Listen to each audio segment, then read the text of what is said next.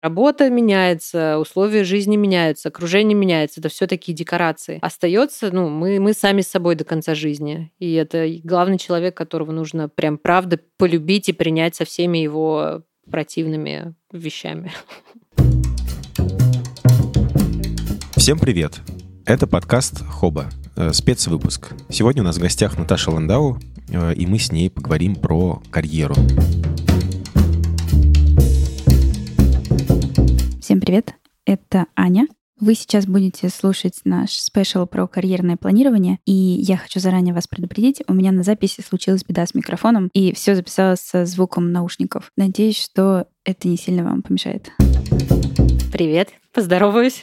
Ребят, э, спасибо, что позвали. Да, Далер, очень приятно. Аня, Приятно так. снова тебя видеть. Ребят, да, актуальные темы на сегодняшний день, и я думаю, что многие вопросы мы сегодня затронем, и многие себя узнают в этих вопросах? Э, можно я пару слов сейчас скажу тогда про Наташу, потому что я вот в, как, в каких-то выпусках уже нескольких рассказывала о том, как я хожу на курс к Наташе, курс, который называется «Точка сборки», и я даже делала пост э, на Патреоне, в котором рассказывала про то, как мы рисовали окно, вот это вот, и спрашивали, у людей, э, какие у нас сильные стороны. Вот, мне так понравилось это упражнение, что я даже пошла и всем, общем, о нем рассказала. И так это было круто, что э, я подумала, что вам всем тоже нужно услышать Наташу, поэтому она с нами здесь. Наташа занимается карьерным консультированием, делает разные проекты, вот такие как «Точка сборки». И в прошлом Наташа работала в Skyeng, руководила корпоративным университетом, и до этого в металлургии, э, руководила направлением развития.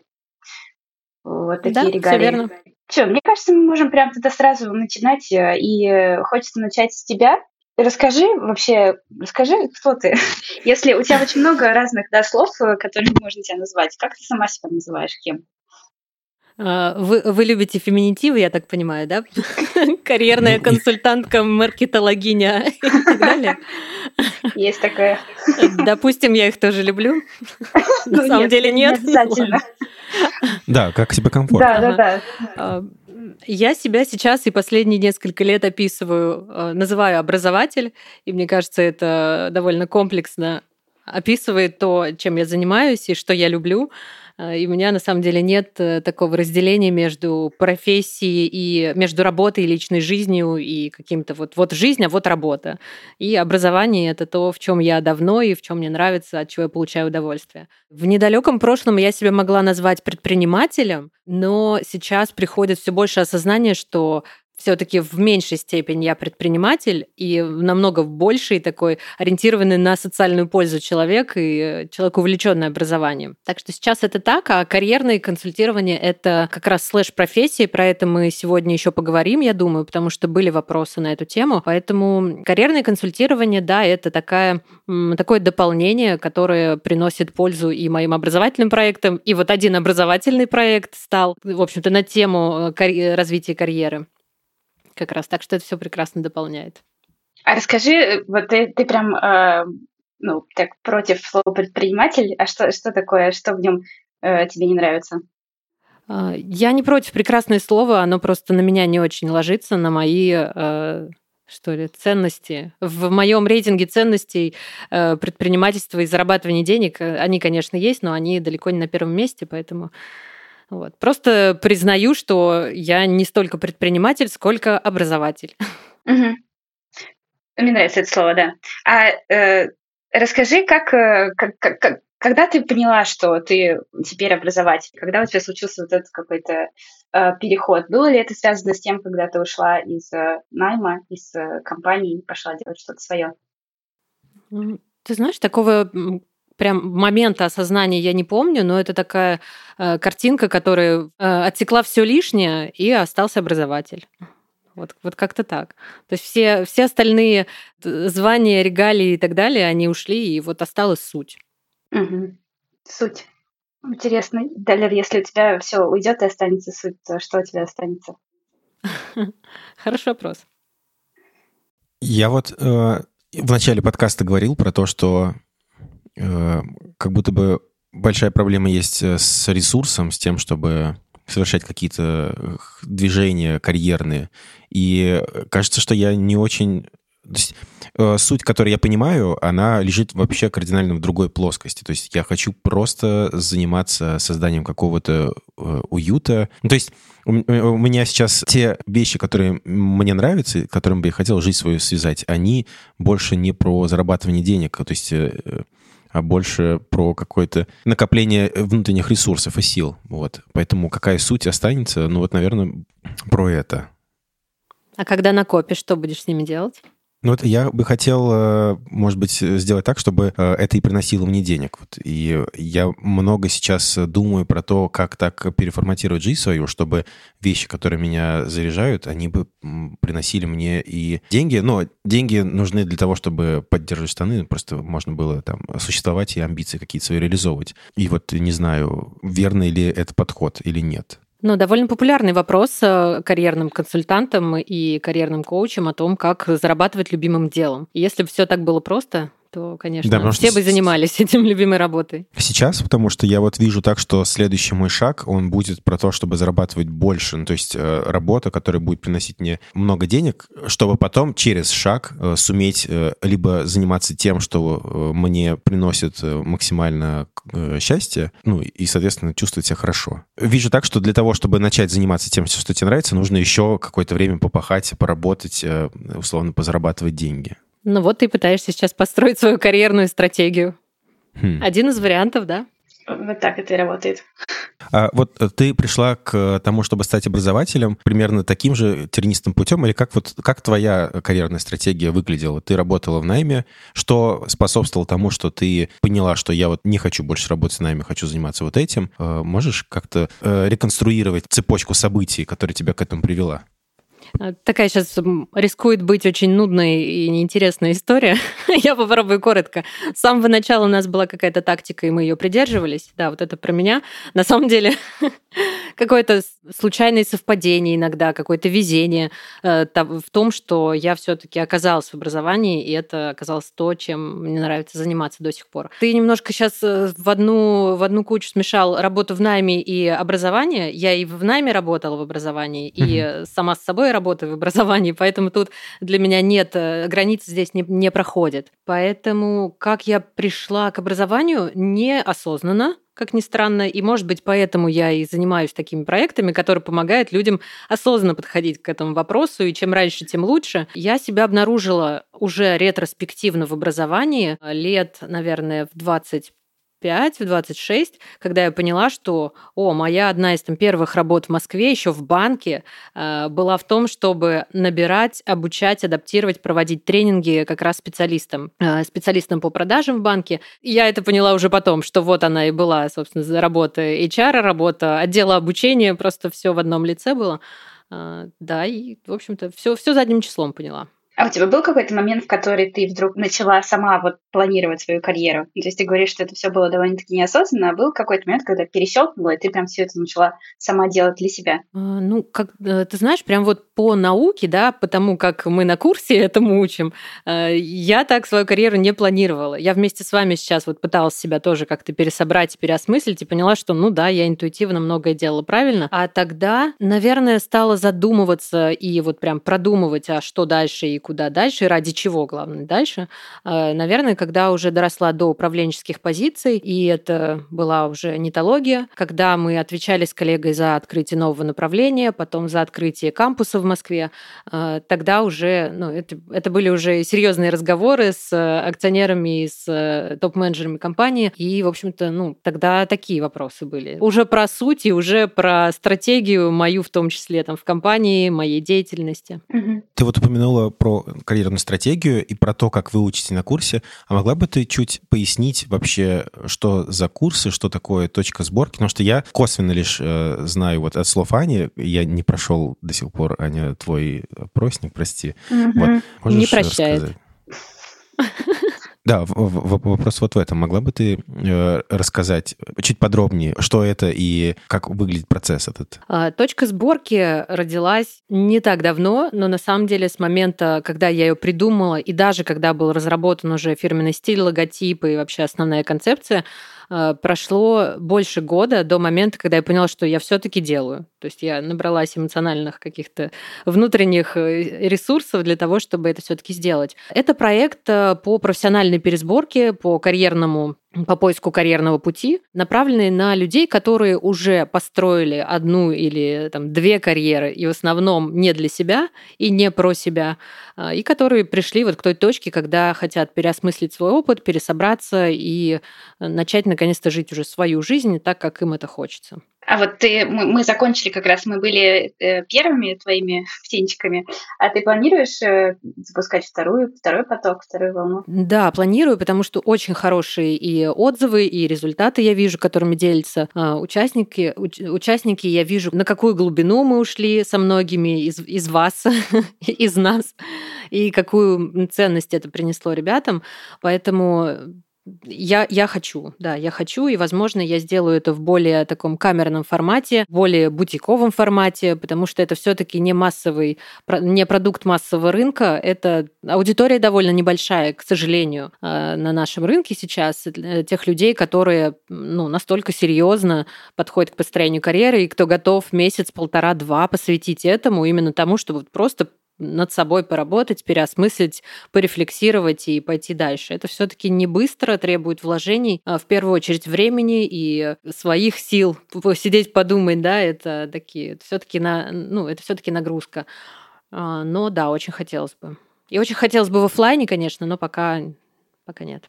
Вообще я не представляю, куда еще камеры нет, потому что у нас было 10 человек там, и такой, такой был домашний уютный чат, и, и со всеми там общались. Это ты планируешь как сделать? Да, ну вас было, э, вас было 12 человек в группе, и на самом деле это максимум, который я хочу сохранить. А, для первого набора это хорошо, и это очень комфортный, э, комфортный состав был, и я больше и не пыталась набирать, потому что ну, первый запуск должен быть э, прям самым, самым классным, самым душевным, и на него должно хватить ресурсов на каждого участника, на индивидуальную с ним работу. Да, поэтому я бы не хотела делать группу больше 12 человек, чтобы сохранить вот эту, эту бутиковую новость. Угу. Мы все ссылки приложим к описанию и, и, на, и на курсы, на лендинг, э, где, наверное, будет там же следующий поток, поэтому если вам будет интересно, то бегите туда и оставляйте свои мейлы скорее. Да, спасибо. И мы хотели с вами, по-моему, за лучший вопрос сделать подарок. Да, да. Раска- расскажешь, что за подарок? А, это моя карьерная консультация, автор лучшего вопроса. Ей! Автор-то я не знаю еще пока. Автор, вас много, и я не знаю вас в лицо, не вижу имен, вы все зашифрованы, поэтому это будет максимально беспристрастный выбор, э, выбор победителя. А вот э, ты говоришь то, что э, это пока нишевая достаточно история, и не так много людей приходят заниматься своим карьерным планированием. Как тебе кажется, с чем это связано, почему? То есть э, просто не все знают о такой возможности, или нету запроса, или кому-то, может быть, и не нужно заниматься прям целенаправленно карьерным планированием, и, соответственно, есть э, просто разные стратегии, когда ты планируешь или когда ты просто плывешь по течению. Вообще такая стратегия уместна или нет? Ну вот ты ответил, в принципе, на вопрос сам. Отлично. Да. Ну, во-первых, э, не у всех есть понимание того, что... Вообще понимание такой потребности, осознание этой потребности. Во-вторых, не все понимают, что не все знают, э, что есть такие специалисты и такие курсы и так далее, которые могут помочь с этим вопросом. А в-третьих, кому-то действительно удобнее, э, зная о том, что существуют разные возможности, кому-то просто удобнее не рисковать и, там, и плыть по течению. Так что тут много разных, конечно, вариантов. Ну, стратегия ничего не делать, это тоже стратегия, надо сказать. А давай, эм, давайте к началу, к самому вернемся. Расскажи вообще, вот мы здесь уже, надо считать, сколько раз мы здесь назвали э, словосочетание карьерное планирование, да? А что, что это такое? Расскажи, вот, как, как будто бы для дурачков. Много чего. На самом деле э, много синонимичных терминов, этому, да. Карьерный менеджмент, э, там, управление карьерой, карьерная стратегия, построение карьер, э, профориентация, кто-то даже э, это называет карьерным, там, карьерный, как ты назвала это, карьерный... Планирование. Планирование? Планирование, да. Вот, то есть кто-то профориентацию считает, что это, в общем-то, про одно и то же. Но в моем понимании это подход к управлению своей карьерой, когда ты имеешь цель, ты ее ставишь перед собой, намечаешь шаги по достижению этой цели, э, ты понимаешь себя, свои ценности, сильные стороны, свои способности, навыки, там, софт и хард, когда ты понимаешь, востребованность себя как специалиста на рынке, понимаешь спрос этого рынка. И умеешь э, себя под, как бы подать и продать работодателю как э, продукт. То есть я тут э, топлю в некотором плане за продуктовый подход к построению карьеры, то есть человек, профессионал как продукт, а рынок труда — это ну, вот просто рынок, да, потребители, и вот этот product market fit, за которым все гонятся все digital-продукты, а, мы тоже можем вот с рынком работодателя и, и рынок кандидатов, да, они могут находить вот эти product-market-fit ы и быть счастливы все. Вот. То, то есть тут и про э, востребованность самой профессии, востребованность скиллов, э, про уровень вознаграждения за эти скиллы. Вот, здесь все. Я вот здесь вот вижу, ты говоришь про то, что ты хочешь э, это строить как продукт, и, соответственно, у человека, который приходит решать э, карьерные свои вопросы, у него подход и отношение к этому предполагается достаточно рациональное, взвешенное и такое беспристрастное. Но этот вопрос, мне кажется, в нем очень много замешано разных э, наших комплексов, условно, связанных с собственной там, самооценкой, самоценностью, потому что, мне кажется, достаточно сложно говорить о том, что беспристрастно вот так вот торговаться. Но я услышал твои сомнения, да. Что здесь, ты... здесь много про стыд, про, собственно, неуверенность какую-то, и как вот этот вопрос решается во время карьерного планирования, или это отдельное только психотерапевтом своим? Вопрос про стыд, про самоценность. А, ты знаешь, в ходе работы с людьми и в индивидуальной практике, и на курсе у многих появляется понимание вот этой самоценности и ценности для рынка, и уходит вот этот прекрасный синдром самозванца, про который сейчас так любят говорить. Появляется уверенность в себе, в своих силах и ну, возможность себя презентовать работодателю так, чтобы э, тебя поняли и захотели к себе забрать. Вот. А вообще работать с психотерапевтом почему нет? Всегда, всегда полезно. Рука об руку. А можно я расскажу про упражнение, которое у нас как раз было? Вдруг э, наверняка у каждого третьего слушателя нашего подкаста есть синдром самозванца. Э, в общем, есть упражнение такое, нужно попробовать написать, э, точнее, доказать себе, что ты вот и есть самозванец. Прям письменно взять и попробовать все аргументы привести. И, и ну, это страшно, но когда начнете это делать, то всякие открытия будут приятные. Не так уж и просто, оказывается. Да, писали, было дело, писали письма своим самозванцам для того, чтобы вывести их на чистую воду. И прикол-то этого упражнения в том, что после того, как ты это все выложишь на бумагу, э, становится очевидно, насколько безосновательны, глупы и вообще нерациональны вот эти вот сомнения претензии самому к себе, что, не знаю, я не выучил там питон за две недели, какой же я теперь, э, не знаю, продукт-менеджер. Э, вот. Ну, то есть абсурд вылезает просто на поверхность. Поэтому очень полезно, да, пишите письма самозванцам угу. на бумаге. Я вот, я вот мысленно сейчас это делаю, и пока что мой самозванец побеждает. Ты попробуй письменно это сделать. Если прям запишешь, то ну, будет другой эффект, правда. Я очень, я боялась прям долго подступать к этому упражнению, потому что мне было страшно, что я себя, ну, как бы, я, я докажу себе, что я есть самозванец, и станется только хуже. Но в процессе было А интересно. как в итоге, расскажи. Я э, поняла на, ну, что мой, э, мое, что очень много, очень большой процент э, моего убеждения в том, что я самозванец, заключен на какой-то одной маленькой функции, на одном маленьком хард-скилле, э, который мне на самом деле не так уж и даже нужен на моей должности. Ну, то есть, да, я могу его, этот навык закрывать там другими специалистами в команде. Но внутренне почему-то что-то, может, у меня было в рабочем опыте раньше, что у меня так повлияло, что вот отсутствие этого навыка, оно прям не сильно по голове долбит, что вот раз ты это не умеешь, то ты вообще ужасный профессионал по всем фронтам. Ну, я тебя поздравляю, вывел на чистую воду. Да, да, да.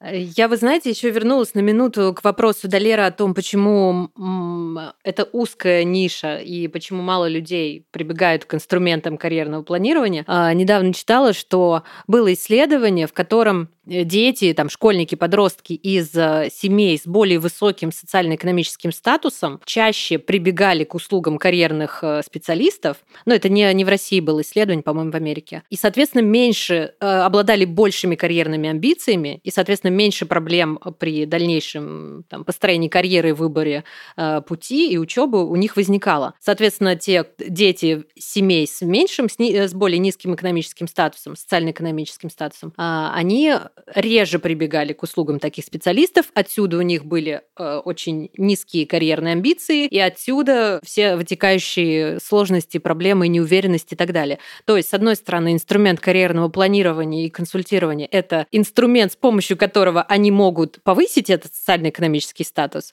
а с другой стороны, это инструмент, который как бы разделяет эти группы. Mm-hmm. Вот, поэтому... круг, да? Да, да, да, да. То есть, э, э, чтобы понять, что мне нужно э, карьерный какой-то помощь карьерного специалиста, я уже должна быть в определенном социально-экономическом статусе, чтобы у меня были в доступе такие люди, чтобы я мог их оплатить, чтобы я понимал, что вот все-таки они мне нужны, и тогда это поможет мне. Ну, то есть инвести... я готов инвестировать в это. Угу. Вот. Но как бы, но нет. Можно вот Ань, тебе вопрос такой задать, uh если это, если ты можешь на это ответить, uh если не хочешь, не отвечай. Вот ты э, пришла с каким-то конкретным запросом, да, к Наташе, и ушла с каким-то конкретным результатом, я так понимаю.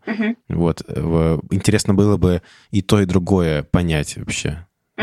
Ты могла бы поделиться, рассказать? Да. Почему ты пришла, да, и с чем ты ушла? Да, а, я пришла, я уже какое-то время думаю о том, что ну, меня сейчас все устраивает, э, и все нравится мне э, в моей работе, и есть э, там куда еще дальше расти и так далее. Вот, это первая вводная. Вторая вводная, у меня есть как бы такая вторая часть жизни творческая, где я пишу и преподаю писательство, и вот это вот все делаю. И в какой-то момент, вот там, с последние года 3, 4, 3, оно стало из там маленького кусочка моего времени занимать прям ну, большое. И я стала на это смотреть э, как на какую-то штуку, которая мне, правда, очень много сил дает, очень нравится, и хочется этим заниматься ну, серьезно, в общем, как-то, не знаю, больше времени на это терять. Вот. И э, запрос мой был изначально, как, э, ну, что с этим делать.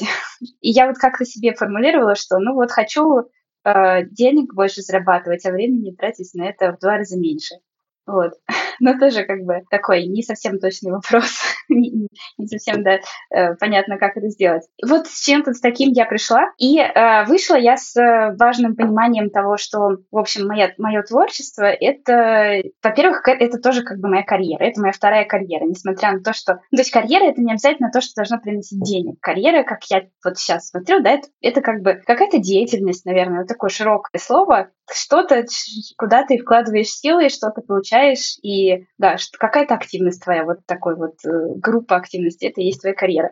И поэтому я сейчас смотрю на писательство тоже как на карьеру, и это как будто бы ну, уравнивает там вот мой маркетинг и э, творчество. То есть если раньше я думала, что вот там, маркетинг это карьера, а это ну что-то еще, то теперь они на равных позициях, я смотрю на них по-другому. Вот, это первое. А второе, что было для меня полезным и важным, это подход ко всему, к этому, как, ну вот как раз, да, как к продукту, в котором можно тестировать э, гипотезы, в котором можно э, себе как бы, ну, задавать какие-то векторы и думать, что вот, ну вот в этом году я проверю вот эти вот разные дорожки. Я попробую туда сходить, попробую туда сходить. Это не значит, что я прям туда пойду до конца и буду идти всю свою жизнь, но я попробую, и если получится, можно будет сделать еще что-то, еще подальше пройти. Если не получится, то это тоже как бы, это тоже результат. Провальная, да, гипотеза, это тоже хорошо для продукта. Это значит, что мы это делать не будем и пойдем в другую сторону и сэкономим себе время. Вот, как-то так. Ну, классные результаты. Да, мы, мы как продукты. так, так звучит ужасно, слушайте. Ладно, мы как личности в первую очередь. Далер уже очень э, много лет хочет сделать спецвыпуск про капитализм. И мне кажется, тебя должно как-то задевать это, что мы как продукт. Далер задевает, нет? Ну, не то чтобы задевает, но я нахожу точно какие-то параллели. Ну и в целом, мне кажется, карьера — это результат, наверное, капитализма. Но то, что нам нужно как-то... То есть карьера, как я понимаю, это про максимизацию как бы эффективности твоей, вот извлечения какой-то прибыли из вложенных тобой усилий. И карьерное планирование — это как раз про то, что как сделать так, чтобы ты максимум прибыли получил из вложенных тобой вот усилий на работе. Какую работу выбрать для того, чтобы это было эффективнее. Ну и, соответственно, ну и где-то здесь еще лежит про то, где ты будешь счастливее, наверное. Да, и это вот тема, которую как раз и Аня отчасти затронула, и ты сейчас, Далер, а, про баланс брать-давать, что у тебя, что каждый из твоих проектов тебе дает, а что ты ему отдаешь. И вот у Ани это все сбалансировалось, и по-хорошему так и должно быть в балансе, э, чтобы ты не давал больше, чем получаешь от этой работы, иначе возникает дисбаланс, и работа сразу уже не, не приносит радости, и человек э, выгорает и, в общем, не получает удовольствия. И это как раз одно из упражнений, которые я даю людям, э, приходящим с запросом, что вот все, я, я устал, я, я эмоционально выгорел, я не хочу больше работать, все, мне все надоело. И я тогда прошу выписать э, в таблицу, не знаю, в два столбца, что я отдаю своей работе, там, время, ресурсы, здоровье, ну, что, что конкретно, да, то она мне, и что она мне дает во втором столбце. Там, сколько денег, сколько, не знаю, связей, продвижений по карьерной лестнице, не знаю, страховки и все остальное. И дальше ты взвешиваешь, вот, а где, где сбой-то произошел? Либо ты слишком много даешь, а тебе слишком мало возвращают. Ну вот, и это тоже выводит на поверхность какие-то моменты важные. Я вот, у меня на самом деле э, как-то не укладывается в голове вот мысли, которые сейчас, Далер, ты озвучил, про то, что карьера — это э, ну, вот максимизация своих усилий, извлечение прибыли, деньги и т.д. Вот э, для ну меня... и счастье тоже. Вот, да, то, ты просто назвал это в последнюю очередь. Ну, у кого что болит, наверное. У меня сейчас просто последнее время сфокусировано на это. На чем? На счастье или на деньгах? Ну, на счастье, безусловно, но мне кажется, Ладно, это сложное, не сформулированное пока еще ощущение, не могу точно сказать. Но, безусловно, я сформулирую на счастье, потому что я понимаю, что вот где-то жмет э, в нематериальной части, что меня постоянно там выматывает. Ну, это может быть и объем, и там как бы бережность каких-то коммуникаций, ну, качество э, этих коммуникаций, насколько они бережны. Вот, и это делает меня несчастливым, например. Но это понятно, как решается. Поэтому я об этом думаю, наверное, в меньшей степени. Про деньги я думаю, потому что я отчетливо стал осознавать, насколько вообще в нашей жизни важно быть финансово независимым. Как бы я себя не ощущаю финансово как бы стабильным и независимым, поэтому вот я сейчас во всех своих активностях пытаюсь понять, как мне максимально эффективно приложить усилия, чтобы я получил э, какую-то прибыль и сложил ее э, к себе под матрас. А, а хотите инструмент, который э, сведет воедино вот всю эту картинку? Брать, Давайте. давать и вообще анализа своего, э, своей карьеры и своей профессиональной деятельности. Э, и это, кстати, к вопросу про то, нужно ли планировать... А, нужно ли обращаться, и если да, то когда, к карьерному консультанту, когда вообще нужна его помощь, а если мне не надо и так далее. Э, в общем, э, действительно, периодически, да, и вообще в современном мире все чаще мы сталкиваемся с карьерными кризисами, и они, я так думаю, будут учащаться, потому что у нас уже не одна карьера за всю жизнь, а их там две, три, четыре, пять, и это нормально.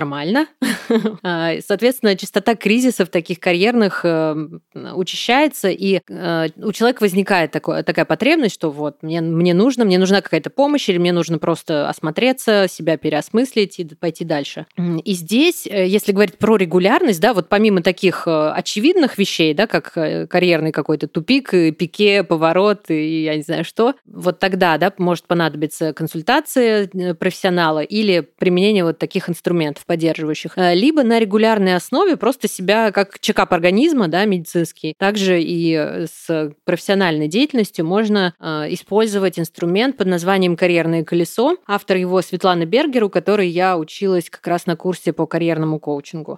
Суть в том, что по аналогии с колесом баланса, наверняка из общего коучинга уже многие слышали и делали, составляем вот это, рисуем этот круг и в него вписываем важные для нас факторы в работе.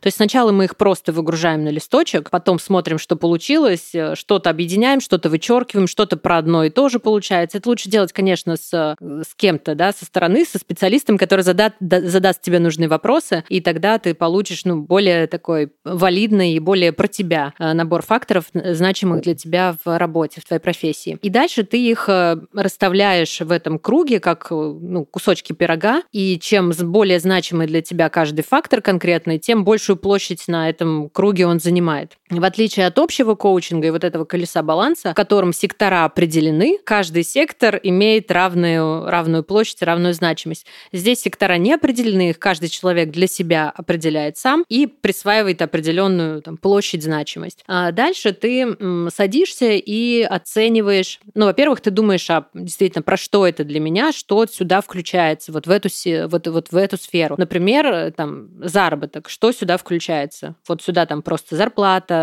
опционы, ДМС, какие-то оплата, не знаю, машины, еще чего-то, а ты все это выписываешь, что для тебя важно и что сюда входит. И, и так по каждому сектору. И потом ты оцениваешь свою удовлетворенность на настоящий момент, на текущей работе каждым из этих факторов. И тут вылезают определенные тоже крытия, что на самом деле вообще-то все нормально у меня на работе, но вот есть один фактор проседающий, который у меня называется, например, атмосфера в коллективе, атмосфера в команде, и ты понимаешь, что есть один гад, который портит мне всю атмосферу, ну условно. И ты понимаешь, да, то есть ты его как бы обнаружила, а, и следующим, э, следующим шагом ты можешь подумать, какой один маленький шаг я могу сделать уже сейчас, mm чтобы немного увеличить вот эту степень удовлетворенности этим фактором для меня. А, этот инструмент очень классный, он на самом деле много чего проясняет, но применим он только если человек сейчас работает. То есть если человек нигде нет, ну, ничем не занимается, у него какой-то творческий отдых, то не получится, к сожалению, нормально сделать это, это колесо. Угу. Угу. Я не знаю, надо вам рассказать про то, что такое колесо баланса? Ты про него э, часто... Я, я, я бы послушал бы, потому что я вот, например, не знаю. А можешь пару Может слов быть, еще, да, про него тоже рассказать? Да, потому что, мне кажется, слушатели тоже могут объяснить. А, да, про колесо баланса легко. Это классический коучинговый инструмент, по которому человек как раз-таки проводит а, аудит своей жизни и баланса своей жизни. А здесь э, как раз-таки 8 секторов, они все фиксированы, и, ну, плюс-минус по-разному они могут называться, но на самом деле каждый человек в любом случае вкладывает а, в одно и то же слово как что-то свое. Это про здоровье, это про деятельность, там, работу, карьеру, называйте это как хотите, про э, семейные отношения, там, личные отношения, семья, отдых, развлечения, финансы, личностный рост, творчество и друзья, окружение, вот такое общение дружеское. Точно так же человек оценивает по шкале от 1 до 10 то, насколько он доволен вот этими факторами. И дальше, ну, как правило, в работе коуча выясняется, да, что там 2-3 сектора, 4 иногда проседают довольно сильно. За счет этого кажется, что все, ну, колесо не едет, жизнь э, в абсолютном дисбалансе, но при этом для работы э, нужно выбирать э, один-два сектора, не больше. А, потому что, ну, опять же, расфокусироваться на все и а, гнаться за тем, что давайте сразу все поправим и жизнь сразу наладится, а, ну, не работает такой расфокус, поэтому один-два сектора, и человек берет это в работу, улучшает их, через какое-то время приходит опять к коучу и проводит снова такой аудит, и выясняется, что пока он занимался этими секторами, просели какие-то другие. И это нормально, абсолютно нормально потому что ну, мы там время наше не резиновый, фокус внимания тоже у нас довольно ограниченная штука. Так что поправили что-то одно, другое просело. Окей, давайте это поправим. То есть это про как раз гибкость, адаптивность, про управляемость. Для чего нужны все эти инструменты, да, в том числе карьерного планирования или там вот колесо баланса, для того, чтобы хоть как-то заземлить вот тот хаос, который происходит в наших э, головах и в нашем окружении и как бы декомпозировать его, заземлить и уже сделать его более управляемым. Угу.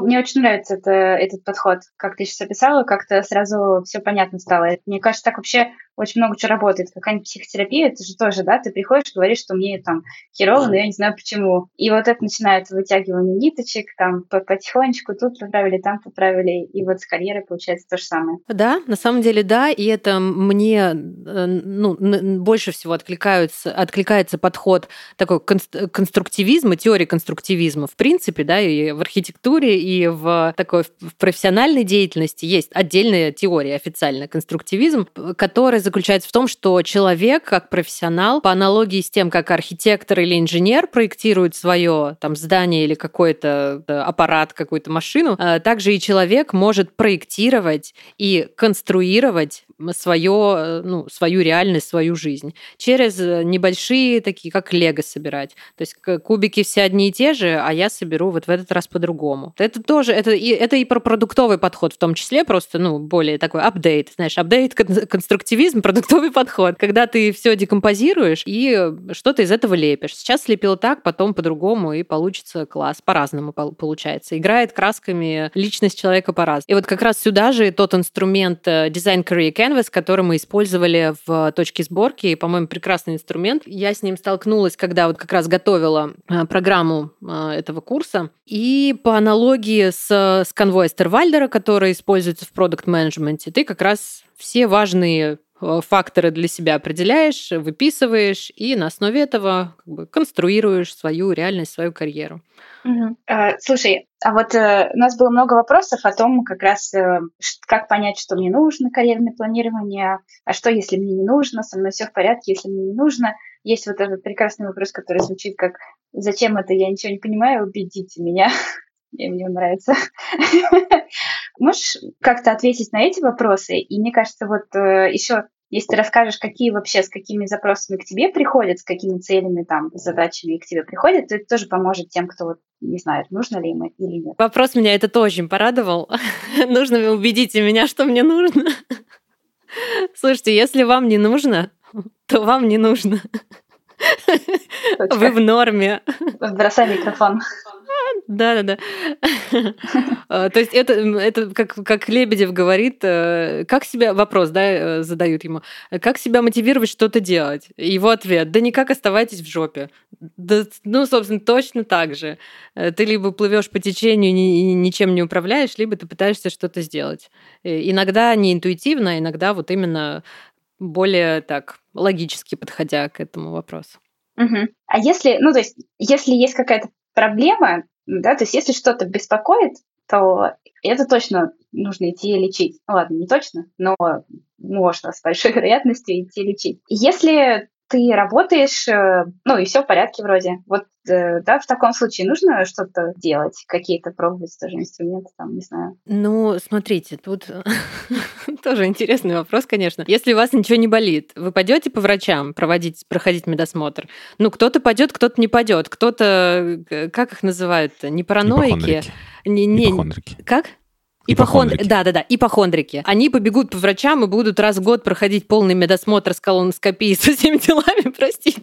Просто потому, что они ипохондрики, и любой там э, чих и непонятное проявление организма, им кажется, что все, смертельная болезнь. Э, и также здесь, э, ну, наверное, по-разному э, все люди могут к этому относиться. Ну, я знаю таких людей, э, которые на психотерапию ходят просто регулярно, раз в неделю, много лет подряд. А кто-то, как я до недавнего времени, просто меня накрыл накрыло, я пошла. Немножко это сбила оскомину, я ушла. А потом опять накрыла, опять пошла. Короче, разные не делайте вот так. Лучше действительно регулярная работа, но по мере, по, по потребности каждого человека. Кто-то вообще прекрасно живет без э, консультантов, без врачей, без психологов, пока не приспичит. Ну, прям вот совсем. А даже если приспичит, он так, ну, как-нибудь само рассосется. И это тоже путь. Э, а если вот все, сейчас нас кто-то послушал, да, и понял, что, ну, вроде интересная штука, да, вроде как как-то пора мне сходить, провериться, сделать чекап, сходить на колоноскопию, вот. Э, что ему делать? С чего, с чего начать? Слушайте, кошмарная, кошмарная метафора просто. Ну, а зря, я, зря я ее привела, ладно. Да, мне кажется, важно будет э, разделить эту метафору с карьерным планированием, чтобы прочной ассоциации не возникло и не, не отбить желание людей от этого. Да-да-да, мы наоборот как бы пропагандируем это осознанное построение карьеры, вот это все. Вот, ладно, все, забыли про ту метафору, пошли дальше. А, если человек понимает, что все, ему пора строить карьеру осознанно, вот такой вопрос, да? Ну, допустим, и он ищет человека, который может в этом помочь. Или разбирается сам, читает книжки, или идет на курсы и, собственно, делает это. Так выходит, что я достаточно часто своим друзьям, близким людям советую, ну, разговариваю с ними про карьеру. Э, как правило, может быть, люди с чуть меньшим опытом, поэтому вот мне есть что им сказать. Чаще всего запрос э, и то, что мы обсуждаем, это про то, что непонятно, с чего начать. Вот, и я часто тоже сталкиваюсь с таким, что ты даже не можешь сформулировать вопрос. Когда возникает совет там почитать книжку или сходить на курс, то это может показаться как э, вот мем про нарисовать сову, знаете, когда там как нарисовать сову. А, Там да, на да. Две, две, две картинки. На первой картинке три овала, ну, типа начало совы, а на второй картинке полностью нарисованная сова. Вот, что это типа пространственный скачок э, из одного состояния в другой. И вот если чуть конкретизировать, я не поним... я понимаю, что у меня какие-то проблемы с карьерой, что-то меня волнует, но я не могу даже сформулировать вопрос. Вот э, с чего бы начать? Как подступиться? Угу. Давай так. Один будет правильный ответ, Другой просто бред, пришедший мне в голову сейчас. Первый правильный, правильный ответ нужно найти хорошего карьерного специалиста, консультанта или карьерного коуча, который поможет, и он выведет, будьте уверены, на чистую воду и дойдет до истинного запроса. И на самом деле часто так происходит, когда человек приходит и говорит, мне нужно поправить резюме, а мы потом начинаем общаться и понимаем, что запрос вообще в другом. Вот вообще не про резюме. Вот, поэтому это правильный ответ на твой вопрос. А второй ответ, как бы я сделала, если бы я ничего про это не знала, что бы я сделала? Я бы начала гуглить вопросы про карьеру, как строить карьеру, как э, найти э, любимую работу и так далее, и так далее. И дальше таргетинг тебя догонит просто. Что ты повыбираешь. Ну, за что ты зацепишься, я не знаю, вот такой путь. Э, начать что-то какое-то, что-то делать, да? Чем барахтаться, пока не найдется ответ. Но понятен мне ответ. Я понимаю, что это может помочь, да. Мне кажется, это не про барахтаться, а про эм, какой-то вектор задания, что ли, задача себе вектора. Вот э, есть у меня аналогия с текстами, например, да. Э, вот мы студентам так советуем нашим, когда у них нету, то есть идея какой-то в голове не приходит, да, в голову не приходит, а это прям, ну, это вопрос, что, как мне придумать идею для рассказа, да, ну, то есть не знаю как, просто люди садятся и придумывают, да, вот такой ответ. Но на самом деле можно себя сфокусировать, ну, то есть если тебе э, там хочется писать про библиотеку, например, вот ты зацепился, нравятся тебе библиотеки, то ты просто идешь и читаешь все, что ты можешь найти про библиотеки. Картинки смотришь, сериалы смотришь, в которых есть библиотеки, песенки слушаешь, еще, еще что-нибудь. И вот когда ты себя фокусируешь, то мозг начинает в этом ну, направлении работать и как бы выдает на основе вот этой фактуры, которую ты потребляешь, любого качества, какие-то новые связки и идеи. Вот мне кажется, это про это. Да, соглашусь. И если есть среди слушателей адепты метафизики и прочих э, эзотерических наук, то ну, Вселенная подкинет обязательно варианты. Ну, если действительно это тот запрос человека, который сейчас э, его волнует. Ну, я, я, конечно, не про это. я не про... Я не, не Нет, про но это... Аня у нас просто ты ищешь. Да, понятно. Ты ищешь решение, и тебе выдает... э, Окружающий мир выдает тебе возможные варианты решения. Они свалятся на тебя. Мо- Можете вырезать про метафизику. Ну, короче, это, Нет, это про то, что это про то, что все приходит э, к нам именно тогда, когда должно приходить. Вот, когда человек к этому готов прежде всего. Тогда он найдет способ. А если вот это вот, а надо мне, не надо мне, ну, не надо, значит, не... если ты сомневаешься, значит, тебе не надо. Поэтому сиди, пока, пока не под, под- подгорит совсем. Это хороший, это хороший ответ. Ну, по нему сразу можно действовать, правда. Ну, то есть, если вот если вы нас сейчас слушаете и такие, ну, я не знаю, то, значит, правда, ничего не надо делать. Ну, то есть, и, и, и это ок, и это нормально. Оно придет или не придет, тоже хорошо. Слушай, еще хотела поговорить немножко про вопрос с, со школьниками и с молодыми людьми, там, не знаю, 15-16 лет. Вот э, для меня какая-то это очень интересная тема, и, ну, меня поражает то, что... И поражает, может, не то слово, не знаю. Но, в общем, та ситуация, в которой людям там 15-16 лет, от них требуют как будто бы выбрать э, там уже их карьеру, будущую профессию, вообще все дороги на жизнь, но при этом никак им ну, не помогают и, еще и дополнительного стресса наваливают. А есть как, э, ну, как работать, что делать, если ты вот такой школьник? Э, Как, есть ли какое-то карьерное планирование или вот это та самая профориентация, о которой вот у меня в школе была профориентация, это была какие-то, какие-то дикие тесты, совершенно дурацкие, по которых ну, выходило, что там все должны быть бухгалтерами или работать в зоопарке. Ну ок, что с этим делать? А, да, хороший вопрос, и он прям про больное, как мне кажется. Хотя на работе со школьниками, с подростками я, честно говоря, не специализируюсь, но что-то про это знаю, читала. А, на самом деле, последнее время в России довольно много инициатив, которые направлены на увеличение вот этого социального капитала. Собственно, подрастающее поколение – это наш основной ресурс да, социального капитала. А, и есть много таких зонтичных государственных проектов, есть э, ну, какие-то вот социальные проекты, которые как раз про профориентацию условно. Назовем ее так. Пускай это будет выбор профессии, там, построение карьеры. Назовем по старинке, по-советски профориентация. Есть, я даже специально их выписала себе. Э, билет в будущее, Россия страна возможностей, проект Моя карьера, московский, по-моему, он только, который и про женщин в декрете, и про серебряный возраст, и еще про кого-то, про социально незащищенные слои населения. И еще есть талант и успех, тоже это, по-моему, про школьников. А, вот, то есть такие инициативы у нас есть, но если говорить честно, это не внедрено, насколько мне известно, вот именно в стандартную школьную программу, так как это сделано, например, э, в Великобритании, в Германии, в Канаде, э, в Гонконге, в Финляндии. Там тема профориентации выбора профессионального пути идет со школьником через весь его образовательный путь в разных формах, там тесты, игры, какой-то э, экскурсии, стажировки, экскурсии ну, именно на предприятие, э, стажировки, еще что-то, ролевые какие-то модели. В таком масштабе, конечно, и э, настолько в обязательном порядке у нас этого нет. В этом, конечно, есть сложность. Вот. А что делать? Ну, на самом деле, самое главное, вот я как родитель сейчас э, большой фокус э, внимания уделяю э, тому, чтобы не навязывать ребенку каких-то своих интересов и не вешать на него ярлыков, каким он должен быть, каким, кем он станет, когда вырастет, что типа ты станешь программистом, как папа, или там ты станешь каким-нибудь нейробиологом или биоинженером или кем-то еще, потому что у меня есть, да, вот эта профдеформация, что я примерно знаю там тренд тренды будущих профессий, я знаю, какие из них станут неактуальными, какие, наоборот, будут востребованы, какие скиллы востребованы, какие компетенции, какой, ну, собственно, вот какие, какой, какой человек будущего, да, и как-то себя прям открещивая от того, чтобы не пытаться никак подгонять э, ребенка под вот эти какие-то пожелания, что ли, ему счастливой и прекрасной жизни. Потому что если вспомнить, вот наше поколение, да, мы примерно с вами одного возраста, модно были экономисты и юристы, Сейчас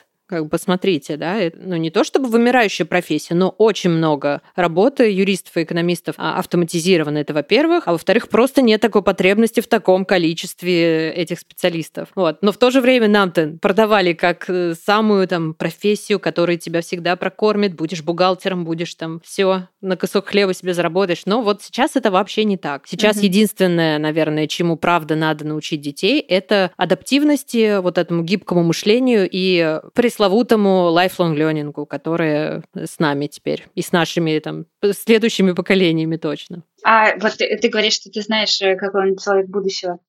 Расскажи-ка, какой, какой он? А, ну, не то чтобы прям возраст. Я понимаю примерно, да, что какие скиллы будут востребованы. Э, компьютерная грамотность, да, всякие языки программирования, которые вроде как уже и всем почти поголовно надо учить и знать. Это софт-скиллы, конечно, это 4К, которые тоже про них есть э, ну, статьи, если загуглите. Креативность, коллаборация, коммуникабельность и критическое мышление. Четыре софт-скилла, которые самые, там, одни из самых востребованных в будущем будут. Вот. Можно почитать, э, это я уже так к рекомендуемой литературе приступаю, э, того же Ювальной Харари «21 совет для 21 века», и там там же и про lifelong learning, и про всякие там, про адаптивность, э, и про все вот эти качества будущего. Вот. Ну а про профессии будущего это отдельный большой разговор. Можно ради интереса посмотреть атлас новых профессий, который делает Сколково с, с, с, с, с кем? Не помню. Не помню с кем. Ну, в общем, загуглить это и посмотреть эти профессии будущего и как они интересно названы. То есть это реально такой форкастинг по, ну вот, короче, генерация возможных вообще будущих профессий Вот. Появятся они или нет, ну, как бы никто не знает, но присмотреться стоит. Э, круто, круто. Ссылочки тоже мы положим потом туда же. И на Атлас, и Харари упомянем, все остальное.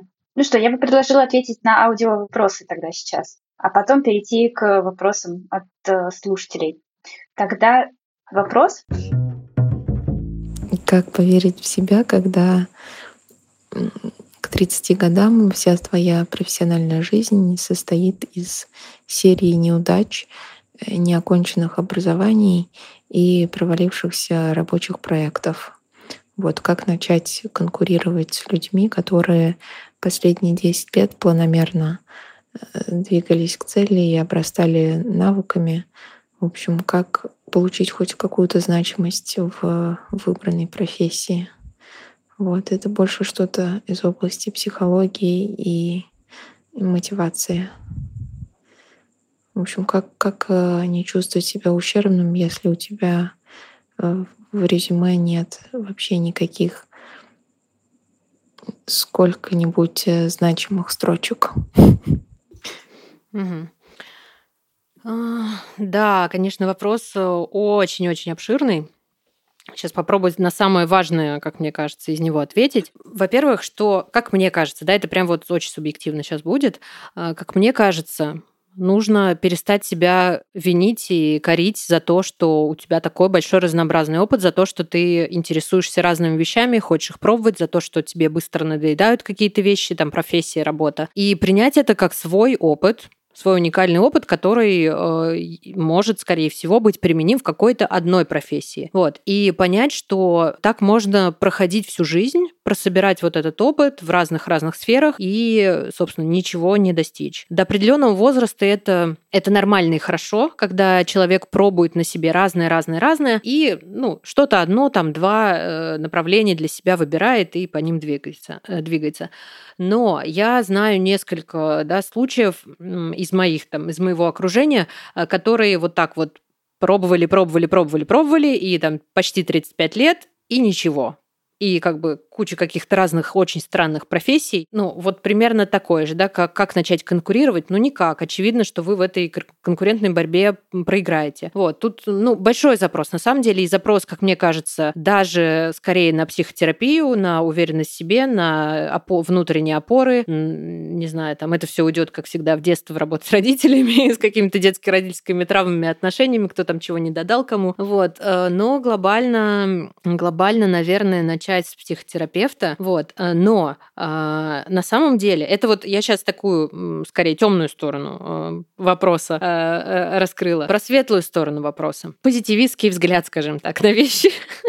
А, я тоже довольно долго рефлексировала над э, собой своим опытом, когда мне было интересно и режиссура э, театра, режиссура музыкальных видеоклипов, и музыка, и вокал. Я до сих пор занимаюсь вокалом. И там и литература, поэзия, и э, и управление проектами, и ивенты разные, и потом образование, и так далее, и так далее. И то есть мне вот, ну, правда, я очень увлекающийся человек, быстро загораюсь и быстро остываю к, к той деятельности, которую, ну, вот я попробовала, поняла, не мое, пошла дальше. То есть я это как-то, ну, довольно легко делаю, с легкой душой это делаю. Есть такая книжка про сканеров и дайверов, да, не помню, как точно она называется, может быть, Э, может быть, прям так и называется, да? вот, но в любом случае найти ее просто. Что-то хотеть мечтать, уметь мечтать, такое. Да, ну, в общем, легко ее будет найти. И там как раз про то, что вот есть люди, э, которые сканеры, им нравится куча разных э, отраслей, интересов, профессий, занятий и так далее.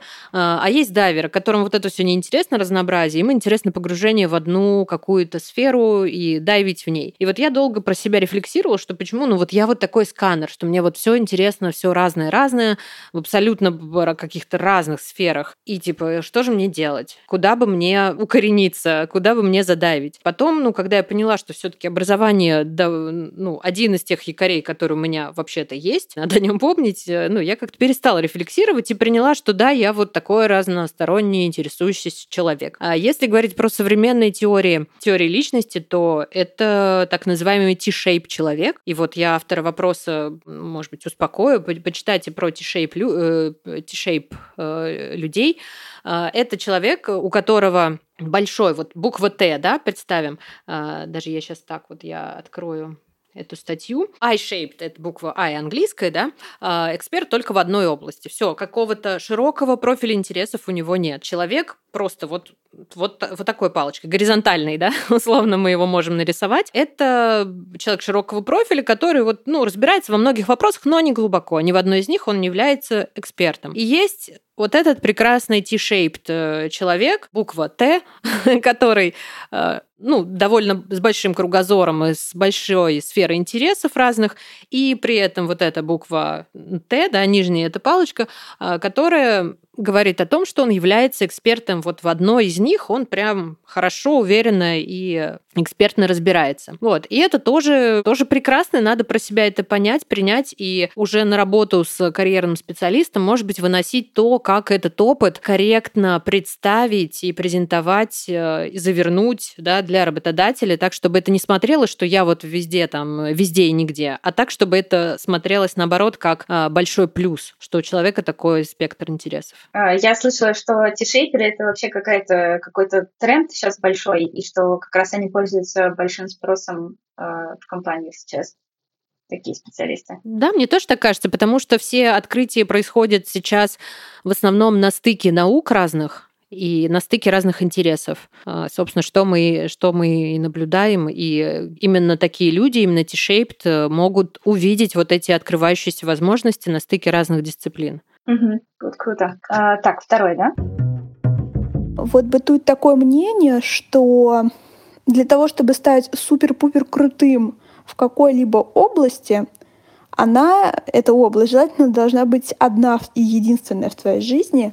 Тогда у тебя много времени, ты все успеваешь, а, растешь и становишься как бы со временем востребованным специалистом. Что делать, если таких областей несколько? Как минимум две, а может быть даже больше. Это вопрос э, про меня, потому что я одновременно сейчас занимаюсь исследованием, то есть принадлежу академическому миру, и он мне очень нравится, потому что дает полет и исследовательскую страсть, а другой мир как бы такого э, бизнеса, да, где я создаю какие-то образовательные продукты, улучшаю их. Это мне тоже очень нравится. И в этом тоже хочется расти. Короче, есть ли шанс на успех при таком раскладе? Спасибо.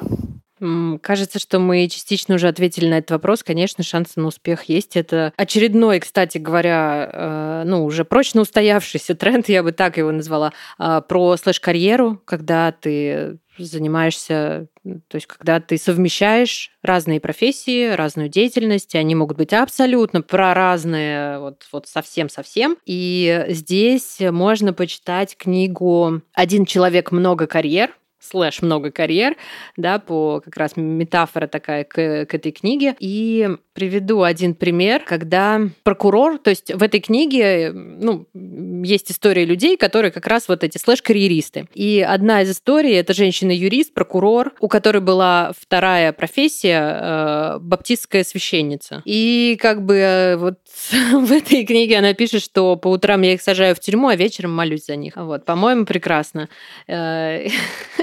То есть эти, да, вот эта комбинация профессий, там, двух или даже трех, может быть э, абсолютно разной. Это там программист и редактор, не знаю, писатель каких-то статей, автор статей.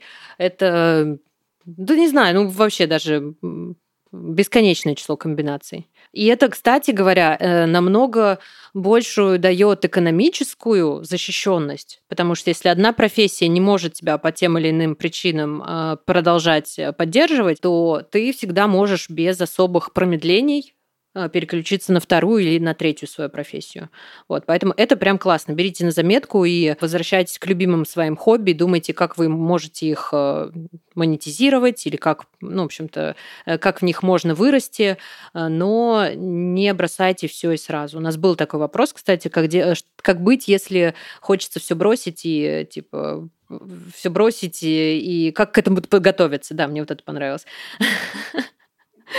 когда э, либо ты все бросаешь, либо ты готовишься, ничего не бросаешь, и плавно потом и с умом, э, подойдя к этому вопросу, ты уходишь все-таки. Вот, то есть тут э, слэш-профессия, она в этом плане помогает как раз не бросать резко, она помогает подстраховаться, как-то себя, свои риски жизненные, там, финансово экономические и все остальные как-то перекрыть. Вот. В нашем мире, в современном, это очень, по-моему, важно. Я тут э, тоже хочу от себя добавить, э, что ну вот у меня похожая ситуация, и для меня это тоже в какой-то момент было прям вопросом. Э, я ходила и со всеми друзьями разговаривала о том, что, ну вот, если же я буду делать и то, и то, это значит, что я нигде не буду, ну, супер молодец, везде будут так, ну, нормально. Вот. И мне все друзья говорили, ну что, ну да, да, так и будет. Вот. Я такая соглашалась с ними и как-то принимала это. А сейчас думаю, что наоборот, оно работает даже друг на друга, и не только в плане вот там, ну, денег, может быть, да, но еще и в плане того, что ты переключаешься из одной сферы в другую, совершенно э, раз, из разных э, сфер переходишь, и это позволяет по-новому, новыми глазами взглянуть на свою работу. Если, ну, вот там, да, когда я смотрю из, там, со стороны меня писательницы и со стороны меня э, человека в маркетинге, когда я смотрю на там, меня писательницу, я тоже смотрю как-то по-другому. И для меня здесь большой плюс внезапный было, э, случился, когда я поняла, что если раньше, там, когда у меня была только работа, то проблема, которая происходила у меня э, на работе, она для меня была катастрофической то сейчас, когда у меня есть, там, грубо говоря, две работы, ну, две больших важных сферы жизни, там, помимо всего прочего, то, ну, проблемы, они уже какие-то, ну, не такие большие, потому что куча есть всего другого, и, ну, здесь случилась проблема, ну, ладно, я пойду переключусь там на другую, на другую часть своей жизни. Мне недавно метафору классную сказали, что можно представить жизнь твоей активности как стол, у которого вот есть какое-то количество ножек, и чем больше ножек, э, тем твой стол устойчивый, если какая-то из них сломается. Вот, мне кажется, это про mm-hmm. то. Класс. Угу. Главное не стать многоножкой тоже. Во всем нужен баланс. Я бы, наверное, перешла еще, раз уж мы да, начали дальше к вопросам. Угу. Может быть, у тебя есть какие-нибудь любимые вопросы из тех, которые... А, ну вот э, вы задавали вопрос, я на него как-то я с него слилась почему-то, уже не помню почему, наверное, в какую тему другую ушли. Про то, с какими запросами часто приходят. Вот, если про это интересно, могу рассказать. Э, ну, топ-1, наверное, поправить резюме и помочь с поиском работы, да, с каналами поиска работы, что в моем случае сработает, что нет. Потом а, поставить, построить карьерную стратегию, то есть определить вот как раз эту точку Б, куда мы хотим попасть. Вот, с этим тоже у многих есть сложности. Типа, а кто я?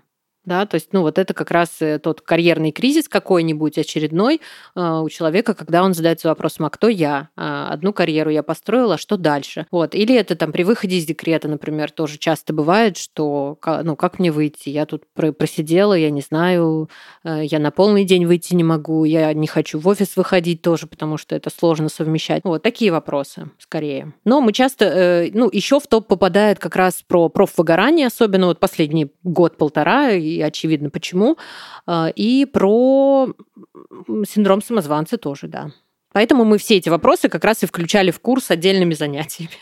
Какие-то все прям очень знакомые вопросы, мне кажется. Вообще, мне кажется, те вопросы, к которым я приду к вам, после подкаста этого. Приходи, приходи.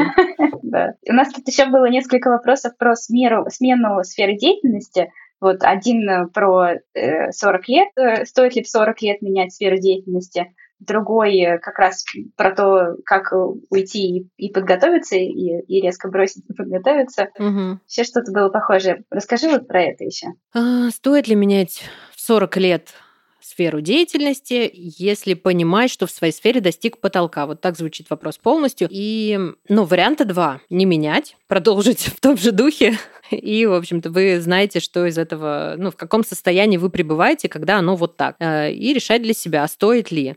Э, тут не у меня надо спрашивать, наверное, а у самого себя, стоит ли мне, а готов ли я также продолжить э, в таком же состоянии духа продолжить жить, да, и, и работать. Насколько меня хватит еще в таком состоянии? Или все-таки я понимаю, что нет, я так не готов, жизнь у меня одна, и она конечна, активная жизнь вообще довольно-таки коротка. И дальше уже, да, пойти менять Ну, для меня ответ очевиден, что в любом возрасте ты идешь и меняешь, если ты достиг потолка, тебе скучно, неинтересно, и просто у тебя не горят глаза, и, и в общем-то, все, тогда точно менять. Как подготовиться? Тоже довольно частый вопрос на карьерных консультациях.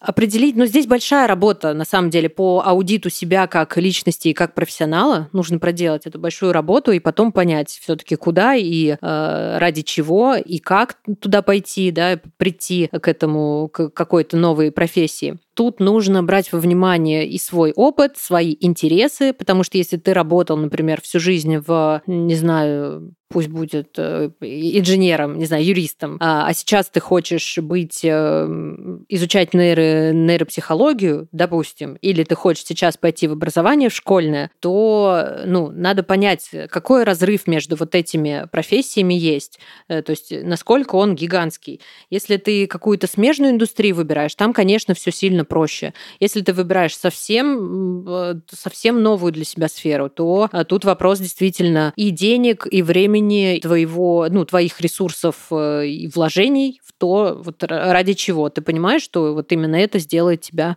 счастливым, самореализованным, и это то, чем ты хочешь заниматься. Вот. Или все-таки это не то, и ты не уверен. Э, и как подготовиться? Ну, вот попробовать это плавненько внедрить в свою жизнь, какую-то смежную профессию, э, попробовать на себе и понять, насколько она действительно то, как ты себе ее представлял, насколько она такая, подходит ли она тебе, сможешь ли ты так. И здесь тоже перейду к одной рекомендации книжки, которую, мне кажется, нужно всем, всем почитать или послушать в аудиоформате про дизайн вашей жизни, так она называется. И там есть прекрасная, применительно к карьере, да, а, прекрасная глава про то, что вы можете как бы спроектировать, вот как раз как конструктор, как э, архитектор своей жизни и карьеры, вы можете спроектировать свою работу, а, можете определить профессии, которые кажутся как вам кажется, вам интересны и подходят, и найти представителей этих профессий, уже действующих э, работников, и попросить у них там за чашечкой кофе поделиться тем, вот, что, что эта профессия себя представляет на самом деле. Как-то по возможности понаблюдать за ними в рабочей деятельности и попытаться применить на себя. И вот таким образом ты как бы вот эти гипотезы, да, Ань, которые ты упоминала, ты их э, разными возможными способами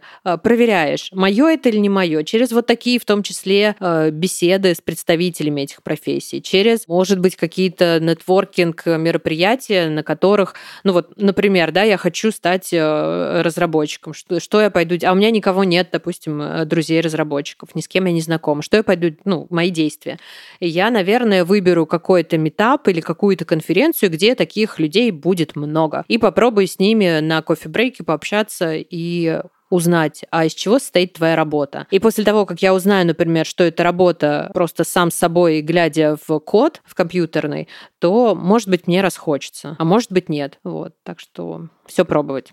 Порекомендую еще под второй сезон э, подкаста «Собака съела дневник». Э, они как раз э, берут интервью у разных представителей профессии, чтобы понять...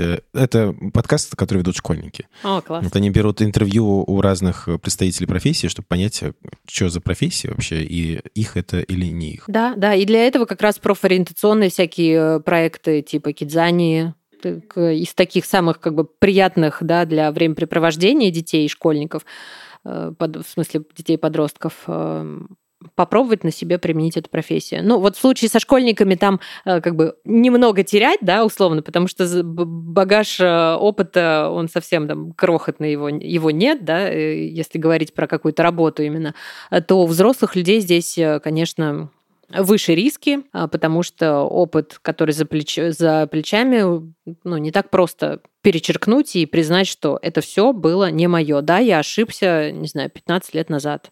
Вот, это сложно, конечно. Или же, или же не ошибся, да, это же, ну, весь опыт, он идет в какую-то копилочку. Мне очень э, нравится мысль о том, что у нас сейчас может быть э, несколько карьер за жизнь, да, и что времени больше и сил больше становится у, у новых поколений. И если раньше там можно было за жизнь только одну карьеру пройти, то сейчас можно и три, например. Ну, то есть, и поэтому, если ты что-то там прошел, закончил и ушел оттуда, ну, это же классно, да? Опыт был. Ну, я тоже, да, я тоже склоняюсь к тому, что любой опыт, он хорош, но, с другой стороны, я сама вот для себя не могу отпустить то, что, например, если бы я пошла не на управление финансовыми рисками, а сразу, например, на психологию или на HR, это было бы, путь мой был бы намного короче. То есть все равно, я, конечно, понимаю, что это опыт прекрасный, я умею там э, худо-бедно управлять рисками, э, но путь был бы действительно короче. И то же самое в управлении карьерой. Вы можете э, ходить, набивать шишки сами десятилетиями, а, а можете пойти, не знаю, на точку сборки, сейчас такая нативочка, да? А, вот. Ну, то есть вы можете пойти к людям, которые знают короткий путь. Вот и все. И это на самом деле единственное, для чего сейчас ходят на обучение в разные вообще компании и разным профессиям это именно для того, чтобы сократить путь, чтобы просто отсеять все ненужное, потому что прекрасно понимаете, что любую информацию можно найти в интернете бесплатно. Любую. Вообще любую. Даже лекции тех же самых экспертов, которые, э, которых вы увидите в купленном за деньги курсе где-нибудь, да, в каком-то онлайн-университете. Вот. Но за вас отсеяли всю ненужную информацию, за вас проделали огромную работу. И вот э, за этим и идут. И в, в карьере то же самое. Угу. Прикольно. Я про психотерапию тоже так же думаю, там что, э, ну, вроде как вещи какие-то простые узнаешь, и кажется, что ты их и сам бы мог узнать, но понимаешь, что я бы это сама узнавала там 10 лет, а тут, э, ну, как-то мы ужались там в год с какими-то вещами, ну, скорость. Либо не узнала бы вообще. Да, ну, да, то есть да, путь, да. может быть, так Мгм. заведет тебя не в ту сторону вообще. Да, да, все так, все так. Ну Так, что, есть у нас еще какие-то вопросы, которые...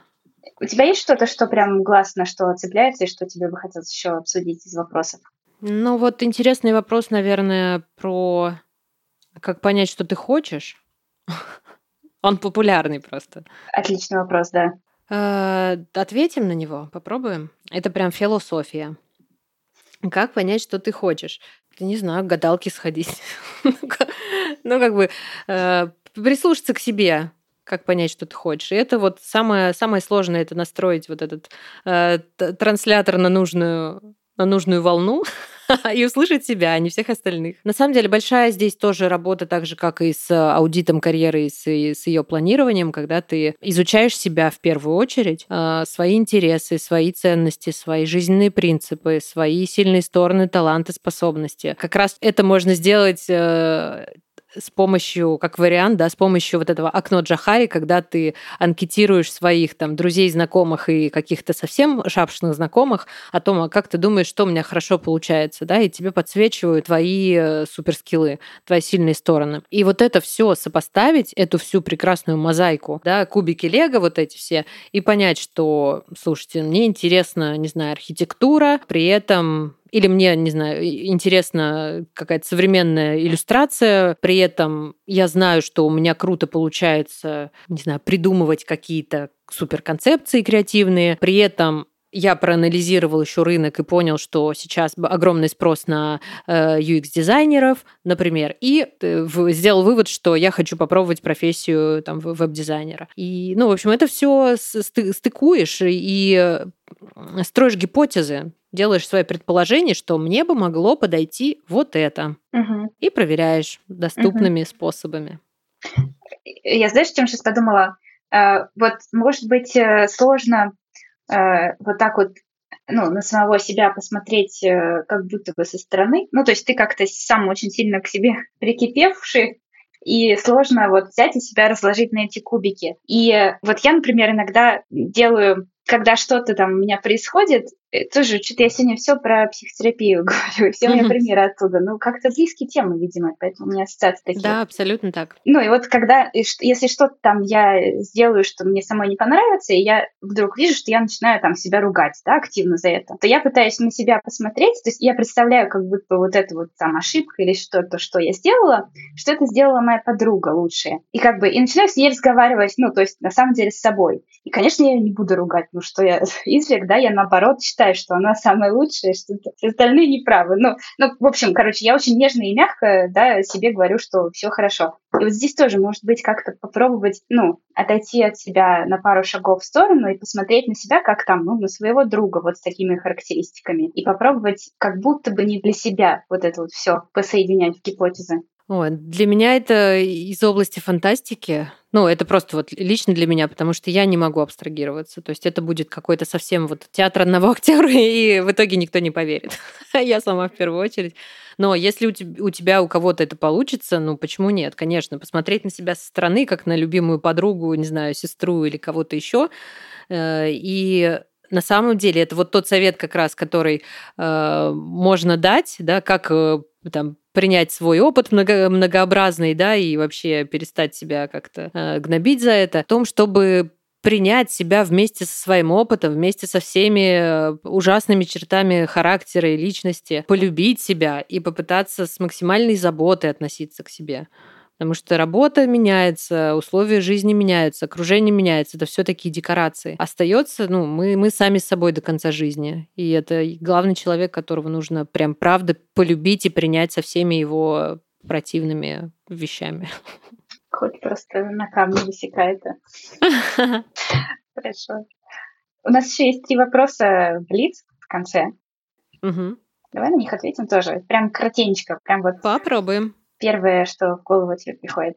Э, самое лучшее карьерное решение в твоей жизни? Не готова я ответить на этот вопрос. Да, любое мое карьерное решение лучшее для меня в тот или иной период жизни. Блин, э, я не уверен, что у меня оно было. То есть э, мне сложно такие вопросы отвечать, потому что я вот, как бы под эмоциями, под ощущением от того, что у меня сейчас происходит в карьере, и кажется, что я никогда не принимал хороших э, карьерных решений. Но если вспоминать, то, наверное, э, это то, что я не отказывался от возможностей, которые мне предлагали. То есть переступал через свой какой-то страх и соглашался что-то попробовать. Э, было неприятно, но я сейчас вот ретроспективно понимаю, что это принесло мне плоды. Я попробовал новую сферу и чувствовал, ну, как бы рост был у меня. Угу. Мне попробовали там побыть редактором, я согласился. Помучился, э, может быть, что-то не получилось, но это было там 10 шагов вперед, например. И вот так вот э, каждый раз. Угу. Например, вот это. Вот ты сейчас сказала, я подумала, что, наверное, у меня наоборот, мое решение было как раз не принимать э, как какое-то предложение, которое мне поступало. Я вот помню, я очень долгое время э, прям горела э, темой работы в сфере культуры и э, там пиар там и маркетинг приложений именно там к музеям, ко всему к этому. Писала в университете курсовую работу про музейный маркетинг. Прям смотрела стажировки в музеях. Очень хотела. Вот. Потом попала на работу в Яндекс потом ушла оттуда, попала куда-то еще. И вот случился тот момент, когда мне предложили пойти в э, винзавод пиарщицей как раз. И я прям помню, что я весь день мучилась, так мучилась. Просто каждую минуту мучилась этого дня, потому что, с одной стороны, ну, это же вот мечта моя была, а с другой стороны, я понимаю, что я уже, ну, пиар точно уже не хочу. Да и вообще, ну, что я и в музей не хочу. Но, ну, это же мечта была. Я вот мучилась, мучилась, мучилась, и в итоге отказалась, и потом порадовалась, что отказалась. Мне кажется, это было правильно. Ну, то есть как-то отпустила вот это, то, что было. И, потому что, правда, я выросла в другую сторону, и кажется, мне это уже, ну, было бы неинтересно. Угу. И то это тоже решение, мне кажется, да?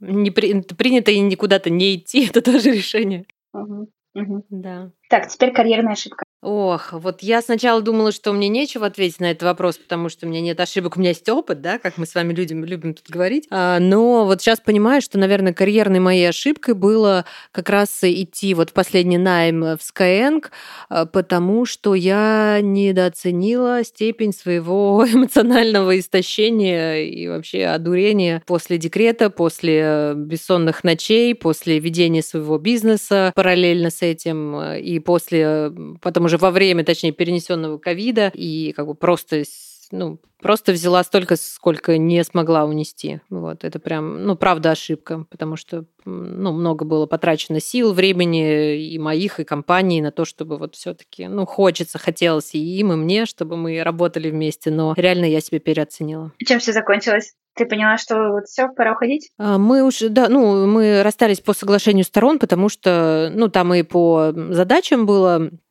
не, не, не было того пересечения, которое мы ожидали, наверное. Там были в основном а, был регулярный менеджмент, от которого я немножко быстро, быстро вешаюсь. Вот, то есть не было каких-то новых запусков, к которым я привыкла и которые мне хорошо даются. И, собственно, я в, вот в этом я сильна. И за этим я обычно, если прихожу в найм, то за этим, а не за регулярным менеджментом.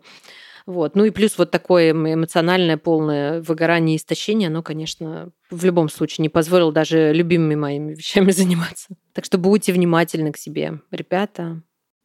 Да, очень много пересечений, конечно, с э, темой психотерапии, потому что вот быть к себе внимательным, но как, э, как не обесценить вот, э, вот это? То есть я примерно себя так же, наверное, как ты сейчас ощущаешь, как ты вот сейчас рассказал, я себя примерно так ощущаю, но в какой-то момент я как бы вот могу очень легко обесценить это. А что именно обесценить? Обесценить вот эту усталость, вот эту вот загнанность. То есть я как бы чувствую, что я достиг потолка, и все, как бы, ну, дальше не могу. Просто э, ложись и помирай. Но я как- как-то вот, э, у меня талант взять и поднять вот эту вот планку и сказать, что не, еще да, как бы предел не достигнут. Я как бы снова поднимаюсь. И вы понимаете, да, о чем? То есть сразу улетучивается вот это вот, э, обесцениваю то, что мне как бы сейчас плохо.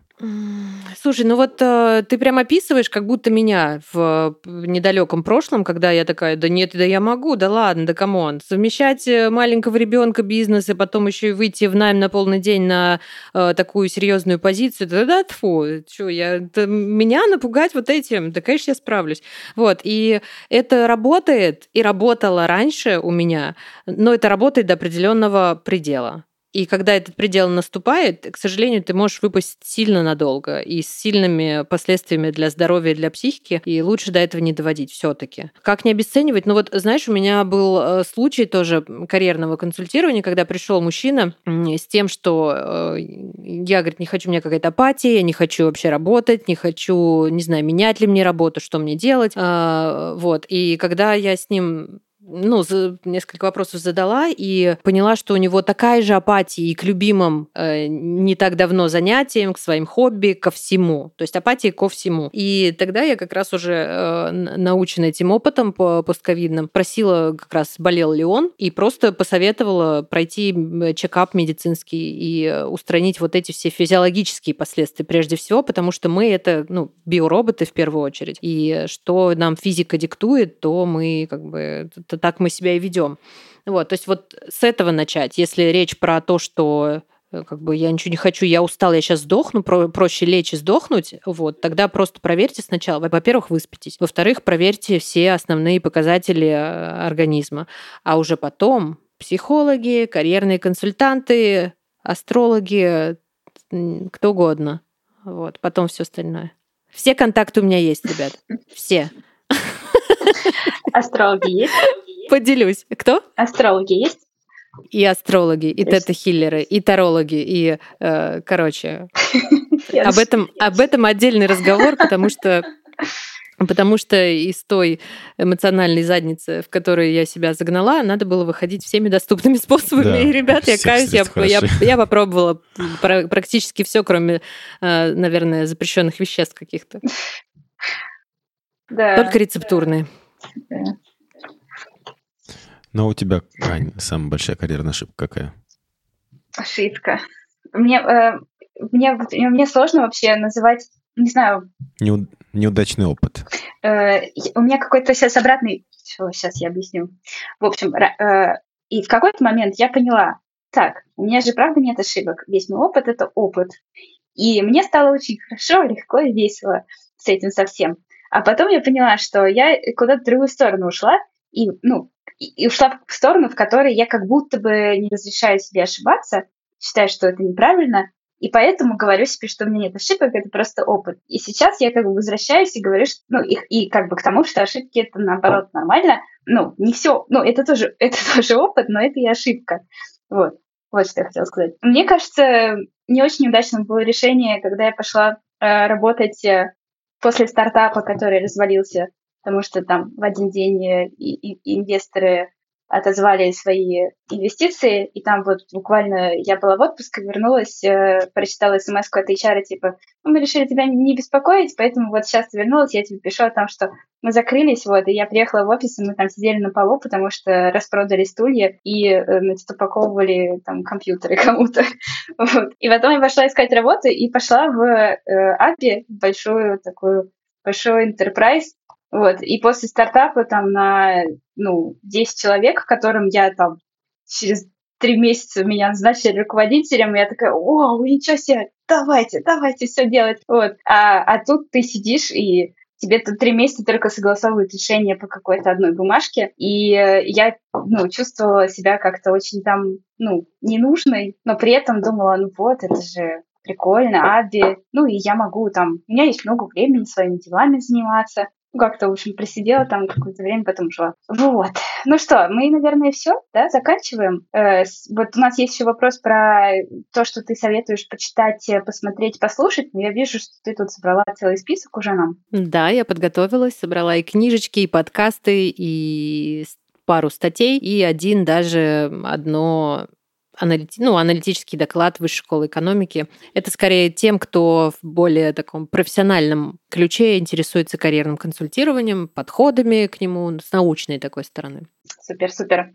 А, я тут подумала о том, что мы не сказали э, о том, что у нас есть, что нам нужно оставлять отзывы и оценки, и вот это все, ребята, потому что с нами нет льва, обычно Лев э, тот человек, который э, в первые там, минуту записи подкаста все это рассказывает, но мы сегодня с Далером, поэтому расскажем вам только в конце. Вот. Если если мы вам нравимся, поставьте нам сердечко где-нибудь, напишите хорошие слова. Вот, приходите в наш чат. Э, и приз выберем. Да, да, и у нас еще приз. Да, давай.